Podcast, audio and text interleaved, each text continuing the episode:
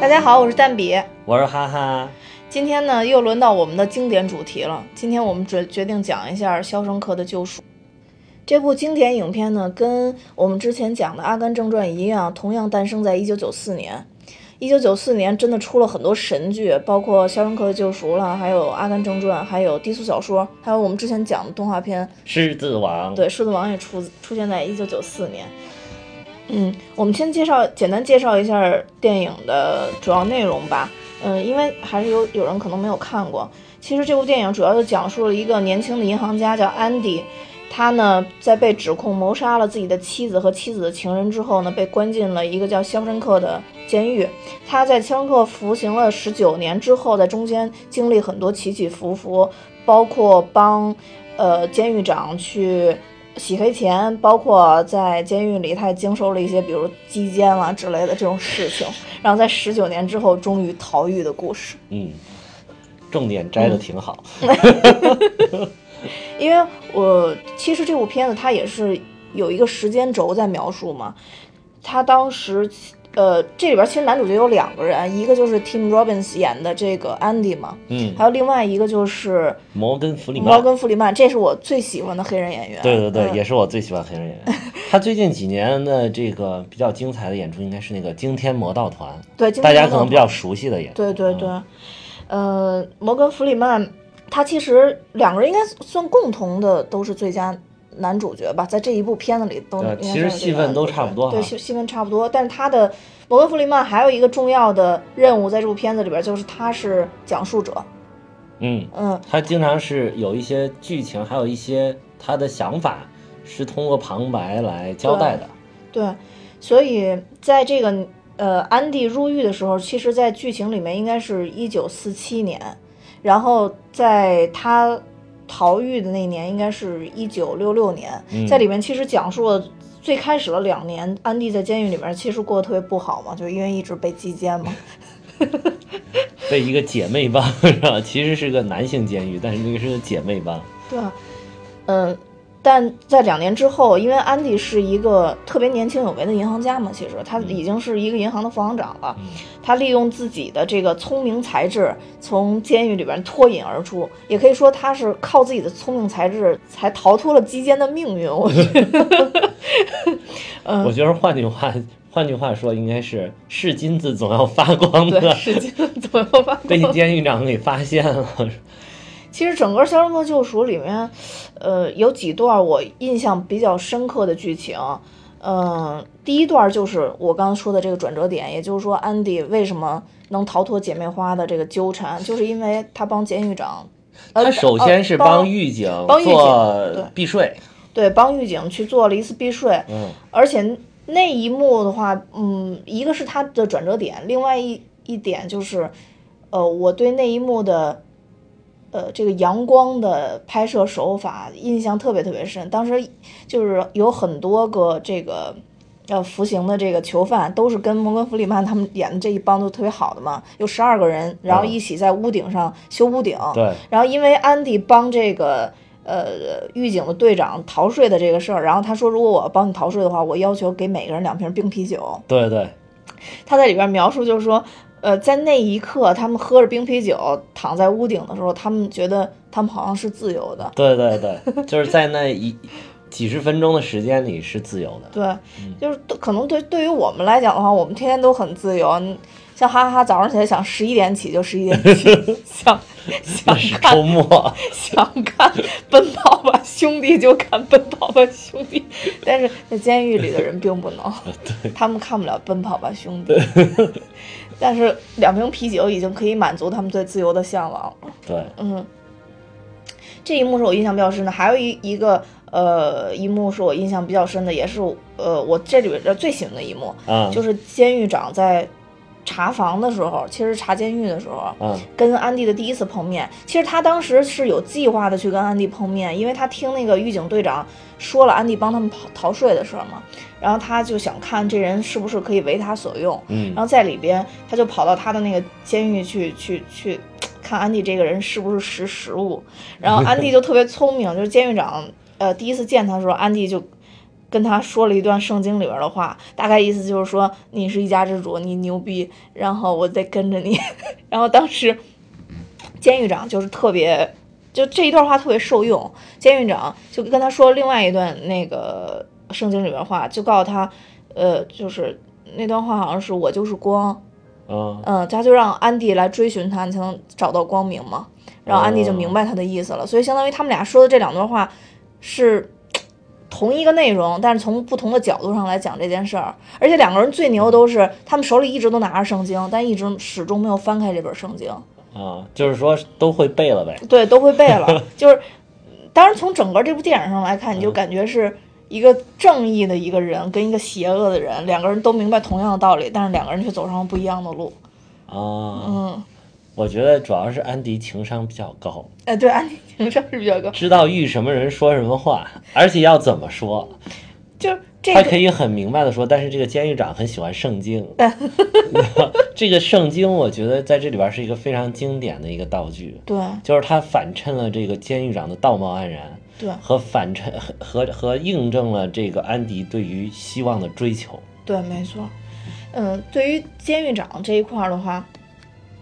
其实当时监狱长把安迪的那本圣经是拿出了他他的监狱的那一个小隔间，当时安迪还是挺紧张的，就从那个演戏的那个表情上来说，安迪还是还是挺紧张的。但是就是因为他把那个自己的那个小锤子藏在了那本圣经里边儿，当然就是在故事后边儿才会去交代这个事儿。但是最后这个监狱长还是把这个圣经还给他了，而且告诉他救赎就在其中。 这个是特别经典的一个，啊，就是印证了后面救赎 确实就在哎，其就中。就救赎就在其中，而且特别解气的感 觉。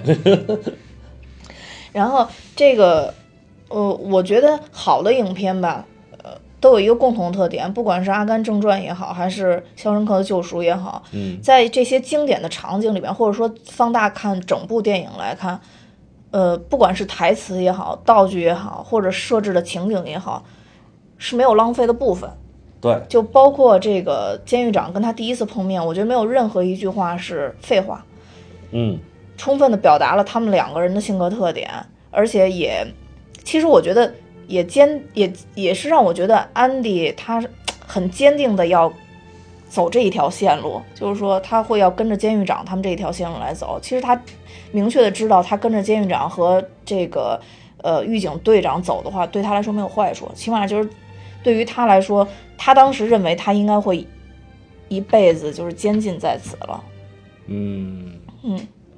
反正就是就是情商高呗，对，就是知道要跟着谁是吧？对。知道，虽然这个 Red 也很厉害，但是你要跟着他走是是没有指望 的，是吧？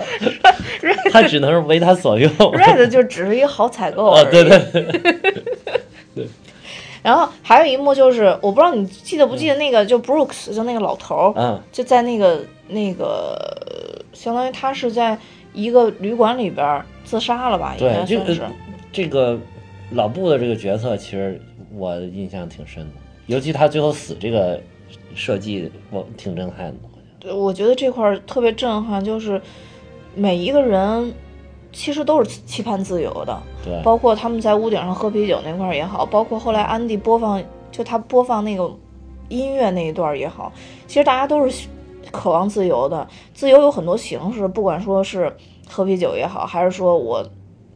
听我喜欢的音乐也好，都是对都是在寻找自由的方式对。但其实老布这个角色，他比别人都应该比这些人来说都都早得到自由了。其实我觉得，为什么他最后死了，是因为他选择了自杀，是因为他在监狱里面，其实他已经获得自由了，而且他认可了这种自由，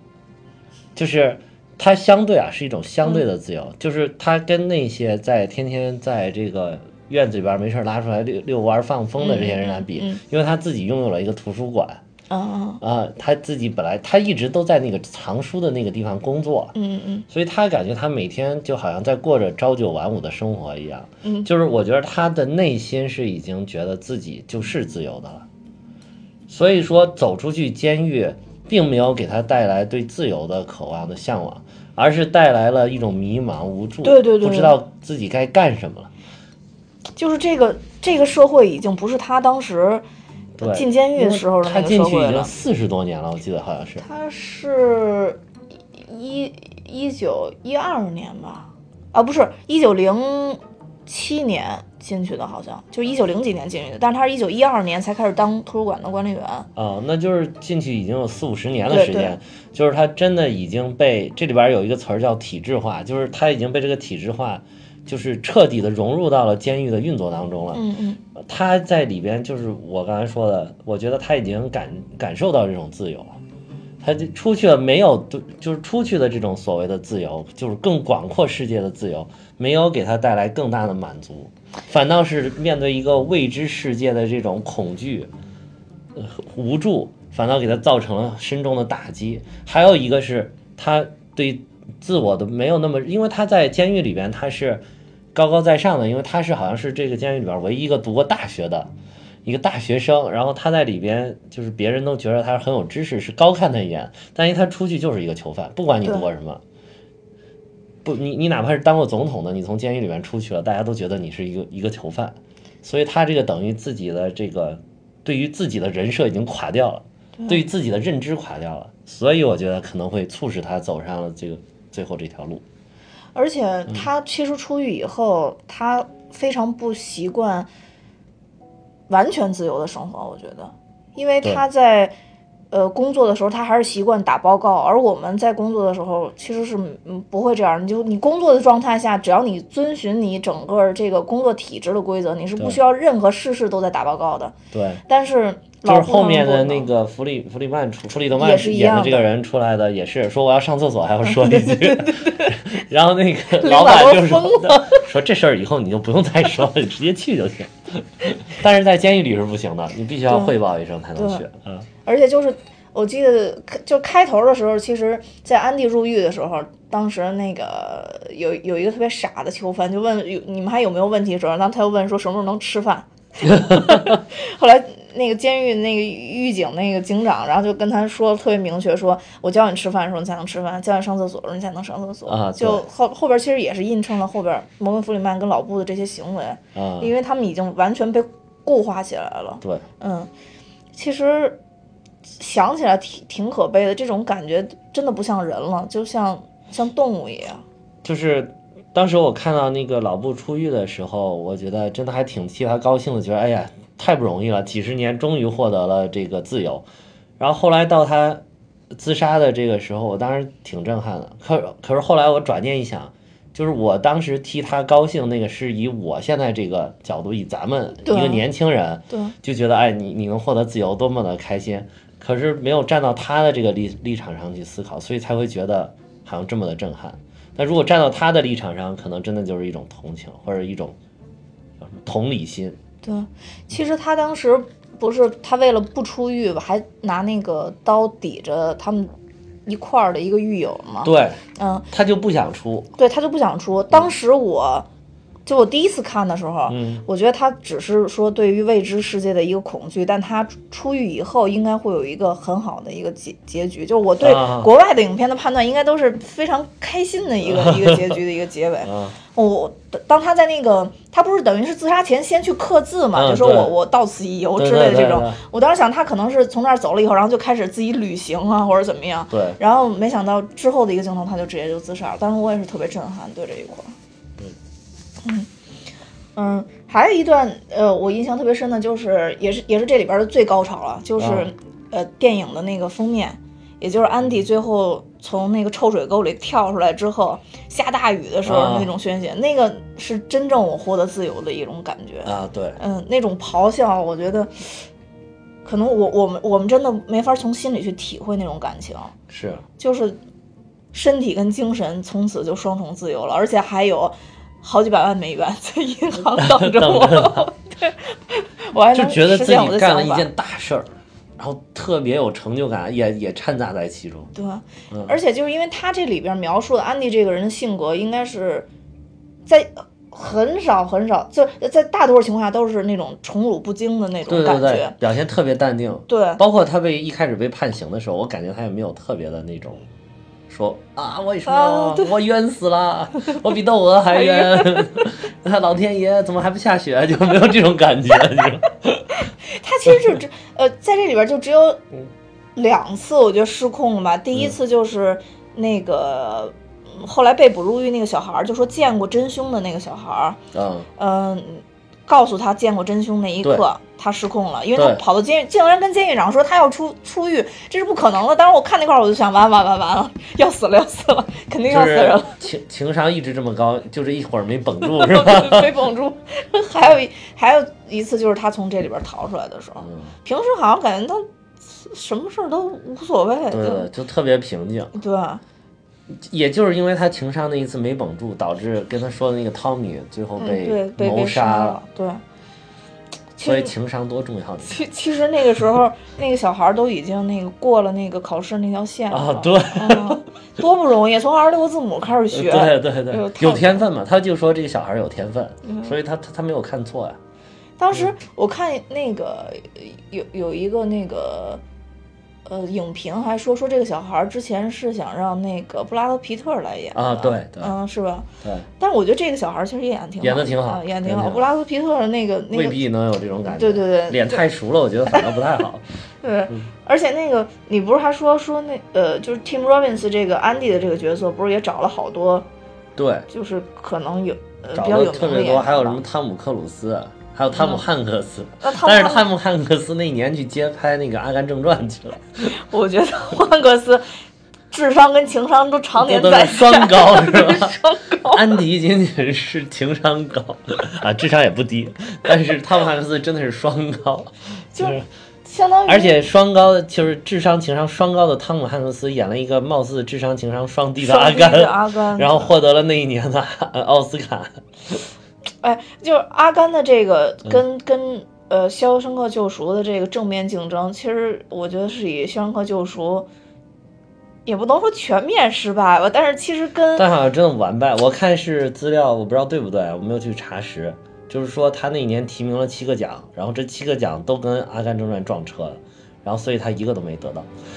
得了一个最佳改编剧本吧，啊嗯应该得了一个最佳改编剧本。那、这里边有一个特别有意思的事儿，就这个剧本不是跟那嗯个、是那个斯蒂文金的一个那个呃短篇小说集嘛？嗯呃，就当时这个嗯导演跟、跟 Steven 去买这个嗯，这个改编权的时候，给了他五千美金。但是我想应该是做就是 Steven 就根本不缺钱吧，嗯所以就这个这个这张支票一直没兑现。在《肖申克救赎》哦上映之后，就是大卖之后，他很多年很多年以后把这个支票裱了起来，裱了起来以后又送回给这个导演了。哦，哦我觉得特别有意义那这个事儿。真的不缺钱。 嗯， 对，真真的是不缺钱，要不早对了，我可能第二天就对了， 不可能等这么长时间。第二 天，对，所以这个这个剧本，我觉得改编的应该算是挺不错的，跟《对阿甘正传》这一点可能形成了对比吧。因为之前阿甘不是还就《阿甘正传》那段，我们也提过，就说《阿甘正传》它的改编其实是让那个他本身那个作者就是很不愿意看到的，因对为本身《阿甘正传》应该是一个不太阳光的一个作品。对对，嗯，嗯，就是在安迪那个逃出来之后，其实他有一个回顾嘛，就是说安迪当时怎么逃出来，大概会有一个回顾啊。嗯，就其中有一段就是这个，因为圣，刚刚你也提到圣经是一个特别重要的一个道具。嗯，其实当那个监狱长打开安迪给他留的那本圣经的时候，呃，那一页上是出埃及记，啊，然后右边就是对那个隐隐藏的那个锤的那个凹槽。对呃，其实出埃及记也是讲的一个逃离的一个一个故事，对就是也是原来是奴隶，然后逃出来。其实安对迪他们也是，就是安迪当时的情景，他已经成了，对，这个监狱长圣经奴里隶面的情节可能咱们中国人不太熟悉，嗯嗯，嗯对对他对，是耶和华领着一票就是在埃及当奴隶的人，对从埃及逃了出来这么一对个故事。所以就是。还是想再次强调，就是说，真的是经典的电影，在每一部每一个道具，就对于咱们来说，可能就是一晃而过的一幕，对，就每每一步都想到说一定要压到我们这个主题上，每一个道具也好，每一句台词也好，都没有任何的废话。对，嗯，我到现在为止也没太想明白为什么《肖申克救赎》会全面在当年败给《阿甘正传》，可能《阿甘正传更》更积极一点，嗯因为阳光吧，对，可能就是积极如果让我一比点，的话，我也更倾向于《阿甘正传》。啊，我就更喜欢《肖申克救赎 那可能你比较深邃，呃大家都说听我笑声一点儿也不觉得我深邃。 对，说是魔性的笑声。我有同学留言了，说你是魔性的笑声，哈哈的笑声并没有蛋比的笑声魔性，其实哈哈的笑声是充满了阳光灿烂的笑声。而且你的笑声特别持久， 咱们每一期剪掉的大部分都是你的笑声声，减掉了很多不必要的笑声。就嗯，可能真的是嗯，这个还有一点是就比较是，偏悲观嘛，还有一点我觉得很重要，就是嗯因为这个奥斯卡奖毕竟是美国的奖。啊就是美你说国美评国的 American Dream，嗯，《阿甘正传》对，主要讲的就是美国梦的故事，嗯 就是它整个你看，整个就是说，不管你是一个什么样的人，只要你不是真正的傻子，哪怕你那个智商处在临界的边 缘，但是你只要通过努力、奋斗、执着、坚持，你嗯就能获得成功。而且他用这个阿甘的这个角色串起了美国那么一段几十年、二三十年的一个经典的历史历史过程嗯、嗯历史进程，而且那二十年的历史进程其实是很让美国人骄傲的一个进程。所以说，我觉得那个可能会更打动美国人。就整个从剧情上来讲，还有就演技肯定不评论，真的很棒了啊都。对里边都不任错任何一个人演技都很棒了。对然后再从剧情上来讲，也是很连贯。这个《肖申克救赎》提名最佳男主角，奥斯卡最佳男主角就是摩根·弗里曼那。么对《摩根弗里曼》啊对。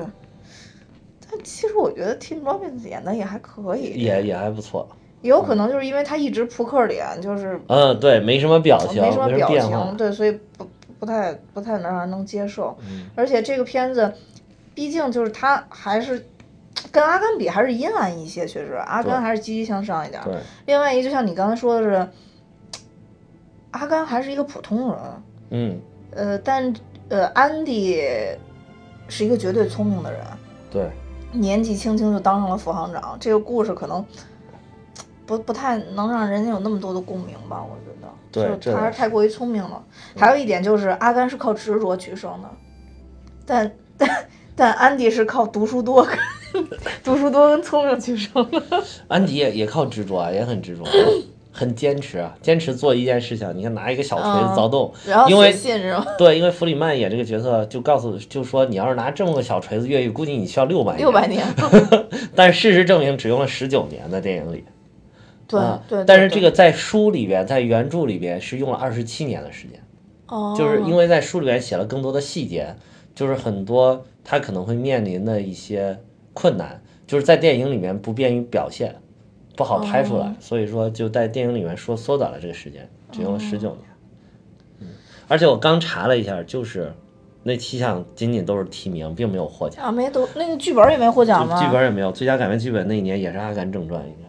啊 因为《阿甘正传》也是小说好惨呀改对，所以他说他九四年实在是太残酷了，哎，但但是低俗小说好像还得了得了两三个奖，啊低那俗小说。是不是？他得那两个奖，哦，那个阿甘没有提 名，这个没查啊，这个都是乱说的。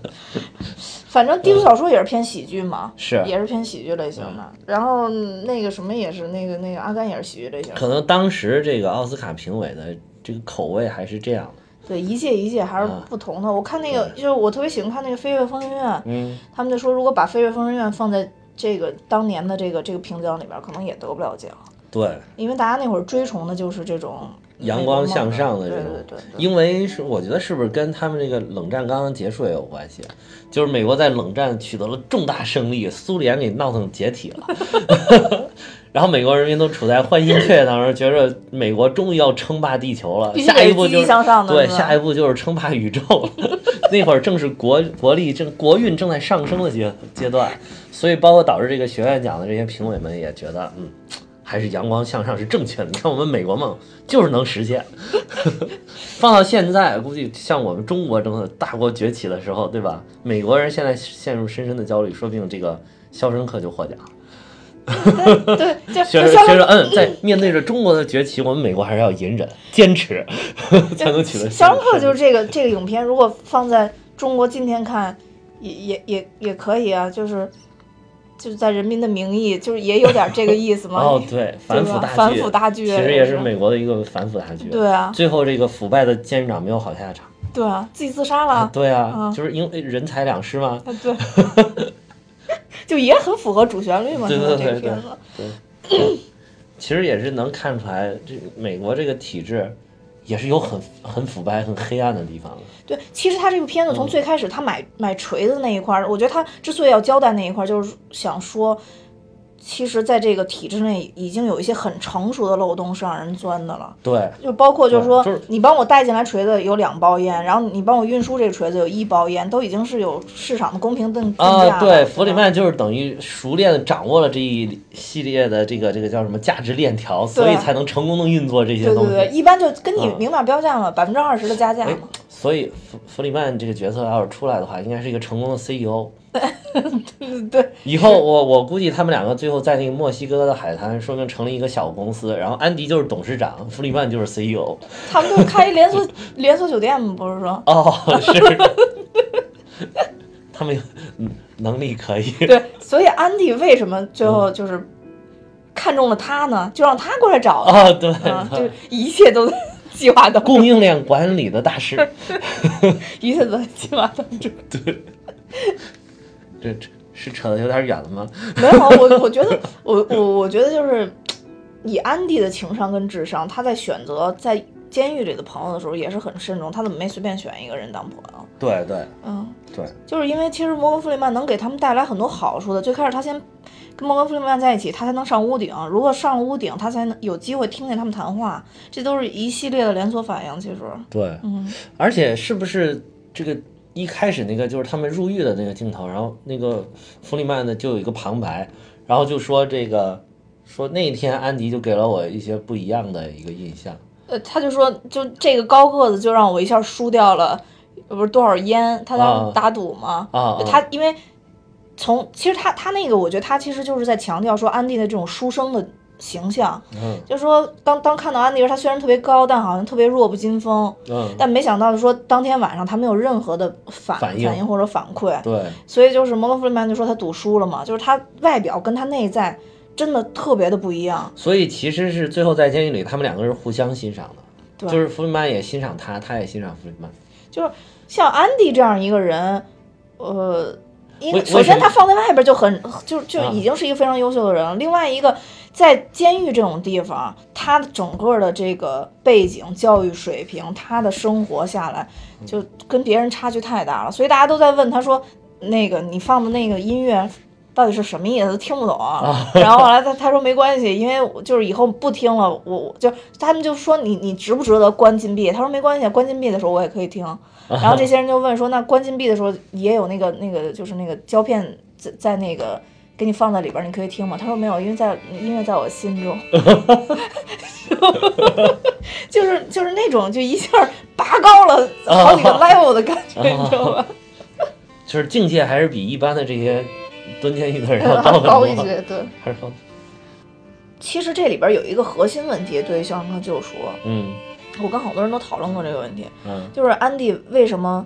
他其实是在那个小孩没死之前，应该洞就早就挖好了。嗯，对嗯，虽然说是十九年，但其实你没法儿去印证说这个到底是什么时候挖好的，对对也可能十年就挖好了，也可能对是几年就挖好了。对对，呃，只是他他十九年越狱了。对，只不过他十九年，因为这个小孩儿清楚的说出了这个谋杀的这个事儿，然后这小孩儿又死了。后对，因为被谋杀了，对所以这件事情，他他被这个汤米被谋杀的这个事情，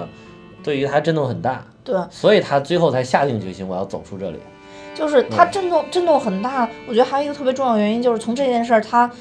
明确的知道了，他如果再跟着监狱长这样的话，他是永远不可能从这个监狱出去了。对嗯，对所以才下定决心跑出去。就是他看清楚了监狱长是一个什么样的人，和监狱长的目的到底是干什么。对，所以就是我我就一直在想这个问题，为什么他挖好了洞他不跑？为什么呢？为什么呢？这个就是我我为什么喜欢这部片子最核心的一个原因，嗯，就是像安迪这样的人，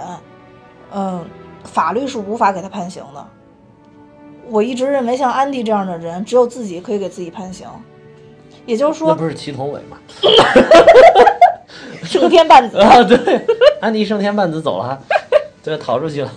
祁同伟最后临自杀前也说，没有人能够审判我， 但是他还是死了。只有我能审判我，所以他就是差半子嘛。那监狱长不是也自己审判自己？ 啊啊！哎呀，原来都是祁同伟式的人 物，对看这种人挺多的是吧？但是安迪人家逃出来了，啊人对安迪是可能剩了两个半子儿。对啊啊对，安迪胜了一子，总之反正就是赢了嘛。啊对，安迪还是赢了。对，哎对，胜天半子那个小说最后胜天半子那个人就是死了，对，就是死，他化成那个，对他化成他席了吗所谓的胜天半子就是把最后把自己的命压上去，对对对所以才胜了半子对啊，就是他最后最后变成一枚棋子了嘛。嗯啊但安迪没有，安迪最后开连锁酒店了。啊，嗯，然后还找所来以了说帮他手不，只胜了半子，他胜了一子，哎他剩了几子就不好 说了。那后后边人家可能布了一个大棋对呢。 对，就总之，我觉得嗯就是安迪特别让我感动，就是他一直挖好洞不跑，就是因嗯为他在跑的前一天跟那个摩根弗里曼说，其实虽然不是我扣动的扳机，但是我的妻子还是我杀死的。对嗯，他觉得是因为他的生活态度和他对他妻子的，就处理很多他们夫妻这件事没有处理好。对，就是所以对，才因为让他的妻子工死作，他对他的关怀太少了，所以他觉得他他跟他妻子本来是挺相爱的，对但是妻子最后离他而去，移情别恋，是因为他有很多的原因在里面。对，所以我就认为他还是认为自己是凶手。所以他之所以没逃的原因，就是他在等待一个他觉得他自己已经赎完罪的时候。他《嗯肖申克的救赎》其实并不是说救赎的是他们自己，就是在监狱里的这些改造，而是救救赎的能救赎自己的只有自己，能救赎自己内心的只有自己。所以这就是我就觉是得救赎的是心灵，对救赎是并心不灵。是说你外在的这个形式。对，包括你刚刚说老布那也一样对，他可能在监狱里边儿，他觉得我是自由的。对嗯，就是每个人定义自由的方式都是不一样的。对 对于安迪来说，他对于他自己定义自由的方式，也许就是在他赎完罪的那一刻，他认为他已经成功赎罪的时候，他就是真正还还给自己自由的时候。但这一切都是由他自己来定的，没有人能够审判他。这句话为什么现在变得这么好笑？就就就，所以就是这一段儿是让我觉得特别感动，就是挖好洞不跑的这一段儿，是我认为是《肖申克救赎》的一个核心。 就是他还在等于说他留下来，其实还在救赎监狱里的其他人。对他的行为，其实也在救赎就是监狱里的其他人。他跟弗里曼演这个 Red，就是他们身边的一票朋友，我觉得嗯他对他们都是在 帮助，尤尤其他一开始就是申请建那个图书馆，把图书馆改造，嗯，然后让监狱里边很多人都来读书，读书他觉得也是一种赎罪，可能是，嗯就是要让这些监狱里边每天浑浑噩噩的这种坐吃等死的人，嗯，呃，就是让他们具有文化。他还教了很多人去考这考个，考什么学历。是考高中学历，好像对是高中就啊他们叫因为高等好多学历嗯呃，因为好多他们这个监狱里边人好像都是没有什么文化，所以才犯罪。嗯我觉得他这个也是对他们的一种救赎，对精神上的一种救赎。嗯对精神上的一嗯种救赎。所以他这个东西其实嗯全全剧都在贯彻着一种救赎的一种思想。对，所以我还在看一些影评里边，就有人写说为什么这部片叫《肖申克的救赎》，不叫这个《安迪的救赎》，就是因为他救赎的是整个监狱里监面狱这一群人。嗯，就是对应他这一块儿，就是当时安迪其实还说了一句话，就说他在评价监狱长的时候啊，嗯，安迪跟那个 Red 说，我在外边是个正直的人，但呃，做骗子的时候，我却是在监狱里边来做的。嗯这句话我觉得特别特别讽刺，就是说、啊我我其实来监狱我是干嘛？我是来改造我自己的，对啊吧？但其实我到了监狱里边，我才变成了一个坏人。哦，嗯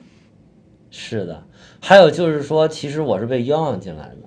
的。啊，对这一句话，呃，对我，所有人都说我是冤哦，枉。对，就是我进来了，这个其实我是，我是在欺骗现实，因为现实我没有犯罪，对但是我却却被判刑了。我进来了，其实我在我在欺骗现实，欺骗真理。如果你你们没有给我判刑，其实我就是那样的，我是真实的。。对对对，对，而且在这里边，所有的 那个，所有有罪的人都说自己是没罪的。嗯最后到到最后那个小孩进监狱的时候，安迪也学会说这句话了。 所以当时大家都会觉得说，其实安迪真的杀了人了。直到那个小孩说了以后，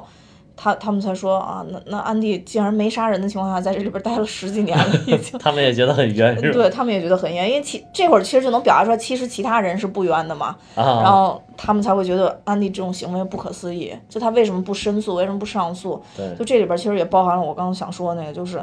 他之所以一直不去申诉，一直不去上诉，因为他其实是掌握了很多政府规则的，我觉得他是啊一个掌握政府规则的人，但他始终都是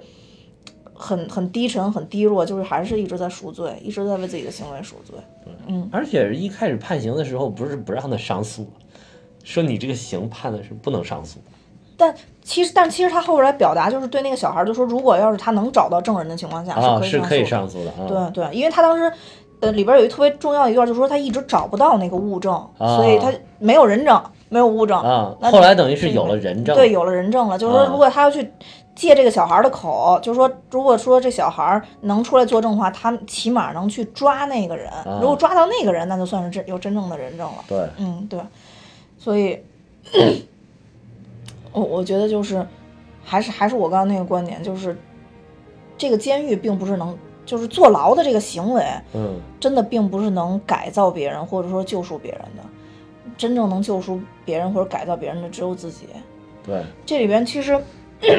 嗯，好多人也都提到，就说摩根·弗里曼最后一段陈陈述，就是他对不是每次去去申请保释都被拒吗？对，呃，连对，续两次都被拒。后来到相当于影片到最后的时候，嗯，他又又再一次去申请的时候，当时这些呃，就是相当于是保释官嘛，不都在一块儿来对给他打分儿才能那个让看他能不能出去嘛。对，对，这会儿在问他的时候，就说你你觉得你得到改造了吗？摩根·弗里曼其实当时他最后的陈述的表达就是说，呃，真正能改造我的，呃，就说这么多年，其实我一直都在改造，对，我一直都在忏悔，但忏悔并不是因为我在这里，所以我才忏悔，对，呃我而我自己的忏悔是我对当年那个就是他所谓的当年那个小男孩，就说他自己嘛，就是我一我一直想找他谈一下，就说。嗯，他做的行为有多么的愚蠢，但是就是这么多年之后，那个小男孩已经不存在了，在的只有我这个老头儿而已。，对，对，那就那一段话是非常感人我的一段我话。找找原文儿，我这儿有原文儿。他说，他其实原文是这么说：他说我无时无刻不对自己所作所为感到内疚，这不是因为我在这里，他所谓这里就是监狱嘛，嗯也不是我想讨好你们，就是说这些假释官。说回首曾经走过的弯路，我多么想对那个犯下重罪的愚蠢的年轻人说些什么，告诉他我现在的感受，告诉他还可以有其他的方式去解决问题，对可是我做不到了。对，呃，那个年轻人早已淹没在岁月的长河里，只留下一个老人孤独地面对过去，重新做人，只是骗人罢了。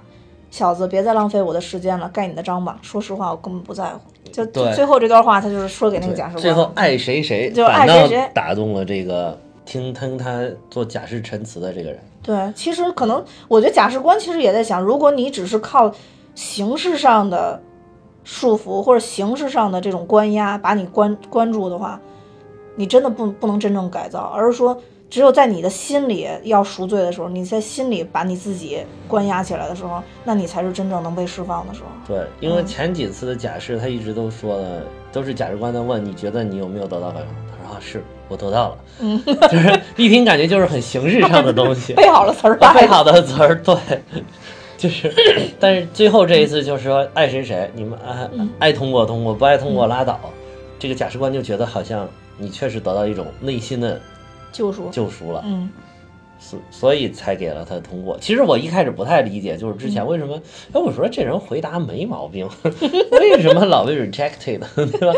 搞不明白啊。后来发现哦，这这个假释官们还是有水平的。所以就是就真的是随着年龄的增长，你看一部片子会想法会不一样。对，因为这《肖申克救赎》，我确实看了太多次了。我之前看的时候，就是第一遍、第二遍看的时候，嗯，我就会误认为说这个这三段前两段都拒绝，呃，最后一段通过了，是一个搞笑的一个表现，你知道 吗？但是到就近两年我在看这段的时候，我就就感受特别特别深了，对嗯对就是会觉得说。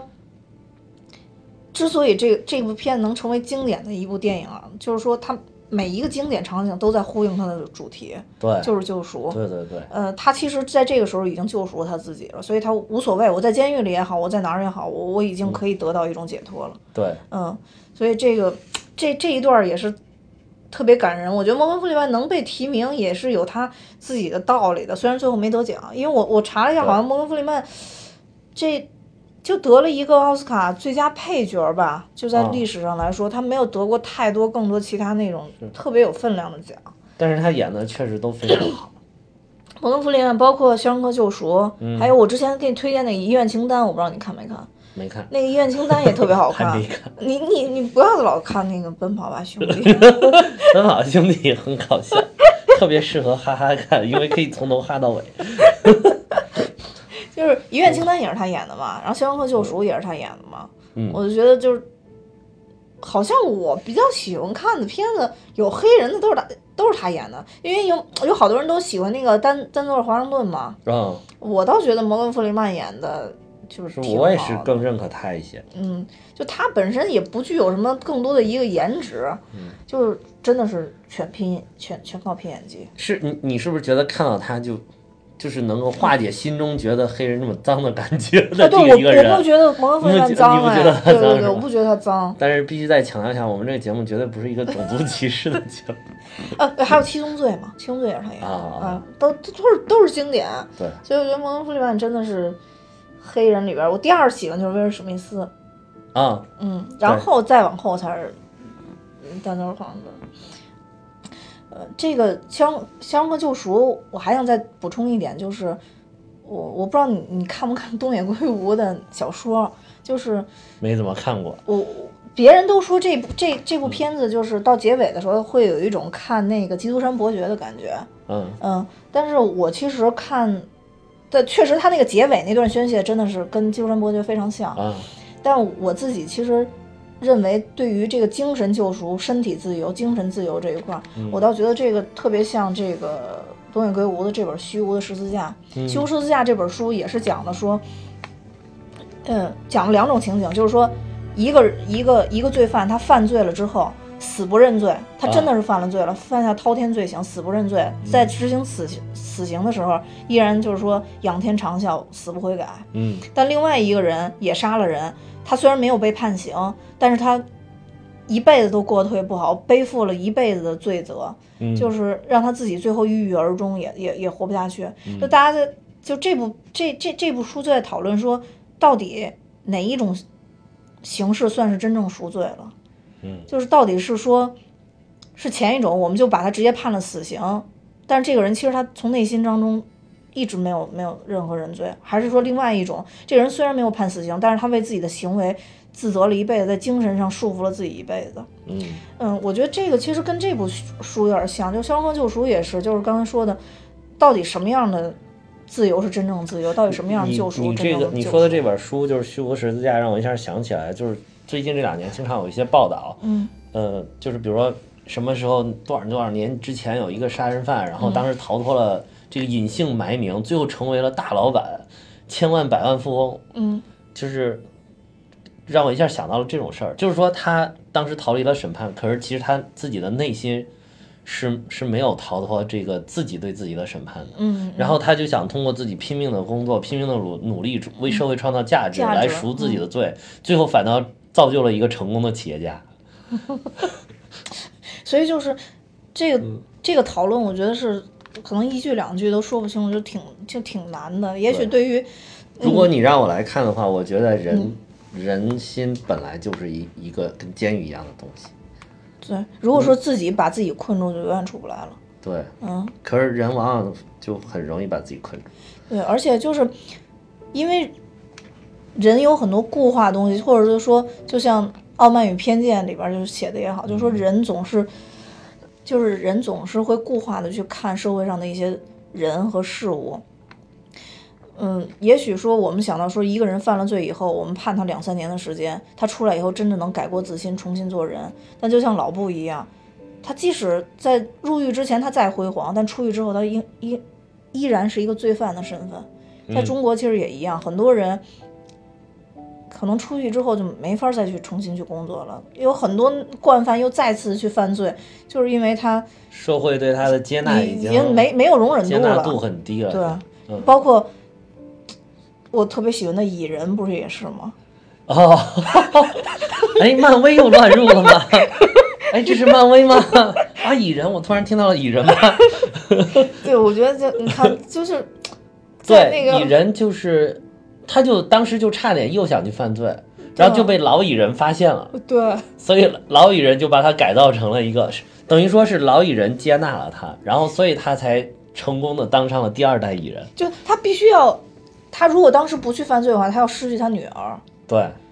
就挺难选择的。 你说他是不做不做父亲了，选择做一个孤独的人，还是怎样？就我觉得挺难的，就连蚁人都这样，你说何况普通人？可是最后人家华丽的转身成为了超级英雄，对。还参与了内战，对吧？ 然后呃，其实故事剧情我觉得大概也就这些吧。嗯，但是这里边有几个比较好玩的事儿，嗯就是第一个就是你看安迪的那个演技，就在那个下水道的时候啊，嗯。你会觉得说下水道很臭吧？啊，我知道 那个巧克力汁，对， 我觉得那个演技真是太棒了。就是要那要我的话，对我可能会喝。我靠他还在里边装吐，这太可怕了。啊，这个。对，就在里边爬来爬去，然后出来以后有一种终于解脱了的感觉，但其实一直在巧克力里边。是，但是你看的时候那个场景真的很恶心，哎，所以说他他们这个演技真的是就很厉害， 而且嗯我演技没话说，我我之前以为《肖申克救赎》就是他整个这拍摄场景是那个，你看过那个逃逃出夺命岛吗？就尼古拉斯凯奇的那嗯个，嗯，我一直以为勇他是闯夺命岛还是逃出？啊勇闯夺命岛，勇闯夺命岛，但是逃出克隆岛，啊，对，逃出克隆，勇闯 逃夺离命克岛，隆嗯岛，勇闯夺命岛，对，勇闯夺对，一个是去一个是回啊，这嗯这本质上区别。我我我一直以为是那个监狱呢，但嗯是他好像这个这个监狱是一个少年犯专用的一个监狱，但是九一九九零年这个监狱停用的。是俄亥俄州的曼斯菲尔德州立管教所哦，州立管教所，啊，对，但是反正是好像是对青少年的，对对吧？对好像是，嗯，嗯，然后一九九零年以后，这个这个片子是一九九四年拍的，对，当时他们剧组进去妄图想改造那个，就是这个这个叫什么？我刚刚说什么什么什么管教所管教所，对他们妄图想改造这个管教所，后来发现成本太高了，呃，他们只改到了外面，啊就是对如果室内再重新装修的话，就是太多就受不了了。啊，所以就在摄影棚搭了场景，对，又搭了场、嗯场地，我觉得他们搭场地搭的实在太真太好了。对，然后就是嗯感觉整个把里边那个监狱都还原了。对因为我我其实去过那个就是《勇闯夺命岛》的那个监狱，哦，呃，就在那个就是恶魔岛上嘛。然后我当时也看过，就他那里边留下的以前的这些罪犯留下一些东西，我觉得跟他这里边描述真的特别像，就是嗯有、就是他这里边不是说了吗？如果在你在这里坐牢的话，你要学会消磨时间嘛。嗯就里边真的有好多这个罪犯，比如画画啊，或者说。雕刻点东西啊，做点什么木工啊什么的，都成了专家是吗？对，有的画画特别好嗯，然后写字啊、写小说啊，什么都有。所以就是像绘画、书法这种艺术，其实只是要投入时间，长期不停的坚持就可以了。嗯，哪家小孩儿要实在真是不想学，直接给关起来。就是要把自己困在艺术的囚牢里。说的好， 说的太好了，你这还有一个特别有意思的就是，这里边他们拍摄的时候一直受到美国人道主义协会的监督，就是它里边那个老布不是养了一只乌鸦嘛，然后当时要喂食这个乌鸦这个蛆虫，嗯哦啊就是蛆。 但我是知这道他个是从从那人道个协会就说，你喂食生的这个活的这个蛆是不行的，因为它也即便它是条蛆，它也是有生 命的，所以就让他们找了一条自然死亡的蛆喂给它。当时有一个细节的镜头在显示这一点，啊哦，我知道，我知道，他那个那个就是在口袋里口袋里边啊给放口的袋里那边个哦塞吃的时候啊，其实那是一条自然死亡的蛆。美国真的是活太好了，我觉得这 对， 连蛆的生命都要对关注对，，各种角落都都需要有人来关注啊对。对对然后里边其实还有一个人，就是小摩根弗里曼， 啊是嗯，就摩根弗里曼那个。当时我就觉得那个那个照片不是用他年轻时候照片，因为确实还是不是特不是太特别像对哈，不是特别然后没想到是他儿子的照片儿，啊，就是他在假释的那张那个表格上对面的对有一对张他年轻时候犯罪时候的照片。对，那是他最小的一个啊儿子，小儿子嗯，对，而且他那小儿子还还出镜了，啊，虽然说我觉得就几句话，但演的真的不好。 所以后来也没有看到他儿子其他的影片了，是吗？就我真觉得就演演的不太好，因为他当时是应该是就新罪犯，呃，就安迪他们那一批新的罪犯下车以后吧，对不是他们都在一块儿吓唬他们嘛， 对对，然后那个中间他有几句台嗯词儿，我觉得哎呀，确确实不太好。可能像这种演二代，也真的是也没有遗传，就只能靠后期的一些功力了。我觉 得最后说说台词儿吧，我觉得有些台词儿还是挺值得嗯说的。，你有什么印象深刻的台词儿？我觉得这里边有些台词儿写的特别好，其实如果看英文原文的话，感觉会更有感觉。但是因为英文水平不好，所以我还是读中 文吧。比如说，呃，怯懦囚禁人的灵魂，希望可以令你感受自由。强者自救，胜者渡人啊、这个是翻译的比较文绉绉的。哦其实如果直译就是说，害怕就是让你成为了就是囚犯，嗯嗯呃，希望能够让你自由。嗯呃，一个强大的人可以自救，嗯但是一个伟大的人能够拯救别人。嗯，这不就在说安迪吗？对啊，哦就是这个，就是那个弗里曼演的这个 Red 就旁白的一个台词儿。嗯哦，哎，我还真你说这个我还真没注意，就是他好多旁白台词儿我好像没太啊，注意。好多台词儿写的特别好，还有就是这些墙很有趣。刚入狱的时候，你痛恨周围的高墙，慢慢的你习惯了生活在其中，最终你会发现自己不得不依靠它而生存，这就叫体制化。哎呦我的天！这也是 Red 的旁白说的，就是其实这句话特我别决定好回去再的，好好看一遍。对这句话特别好的印证了那个老布的老是布，老布的一哦生。，对老布的一生，果然就是经典的影片。还有很多还有经一典台句词也特别好，就是希望是件好事，也许是世间最美好的事物，而且美好的事情永远不会磨灭。就是这里边的台词儿有些写的就是充满了哲理，但是如果你要看英文的话，其实它是很简单的英文，就是四嗯级水平妥妥的就能看明白。那你能看明白吗？我我能啊，哦，我能看明白，证证明了可能二三级水平也能看懂。不是每期都要报告你的英语水平吗。总之，这个经典的影片在一九九四年出现的实在太多了，《肖申克的救赎》虽然说没有在奥斯卡上拿奖，但是之后的话，它也是创了这个家庭影片播放量之最，也应该说是一部非常非常成功的影片了。对，嗯，总之我今天说完了以后，突然又有一个冲动要回去再看一遍，再看一遍，对，嗯要把它永远的记在心里。而且这种片子，不管是过多少年去看的话，你对它又会有一个崭新的一个理解。但是呢，稍后我还是要去看《银河护卫队二》， 先让自己开心一下。我已经看了首 映，非常的开心你不要剧透啊！啊！我不剧透，但是我还是要推荐大家去看这部《银河护卫队二》。看完了以后，咱们下期可以讲它。对，嗯，那这期咱们就到这儿。好，嗯，那就这样，拜拜。再见。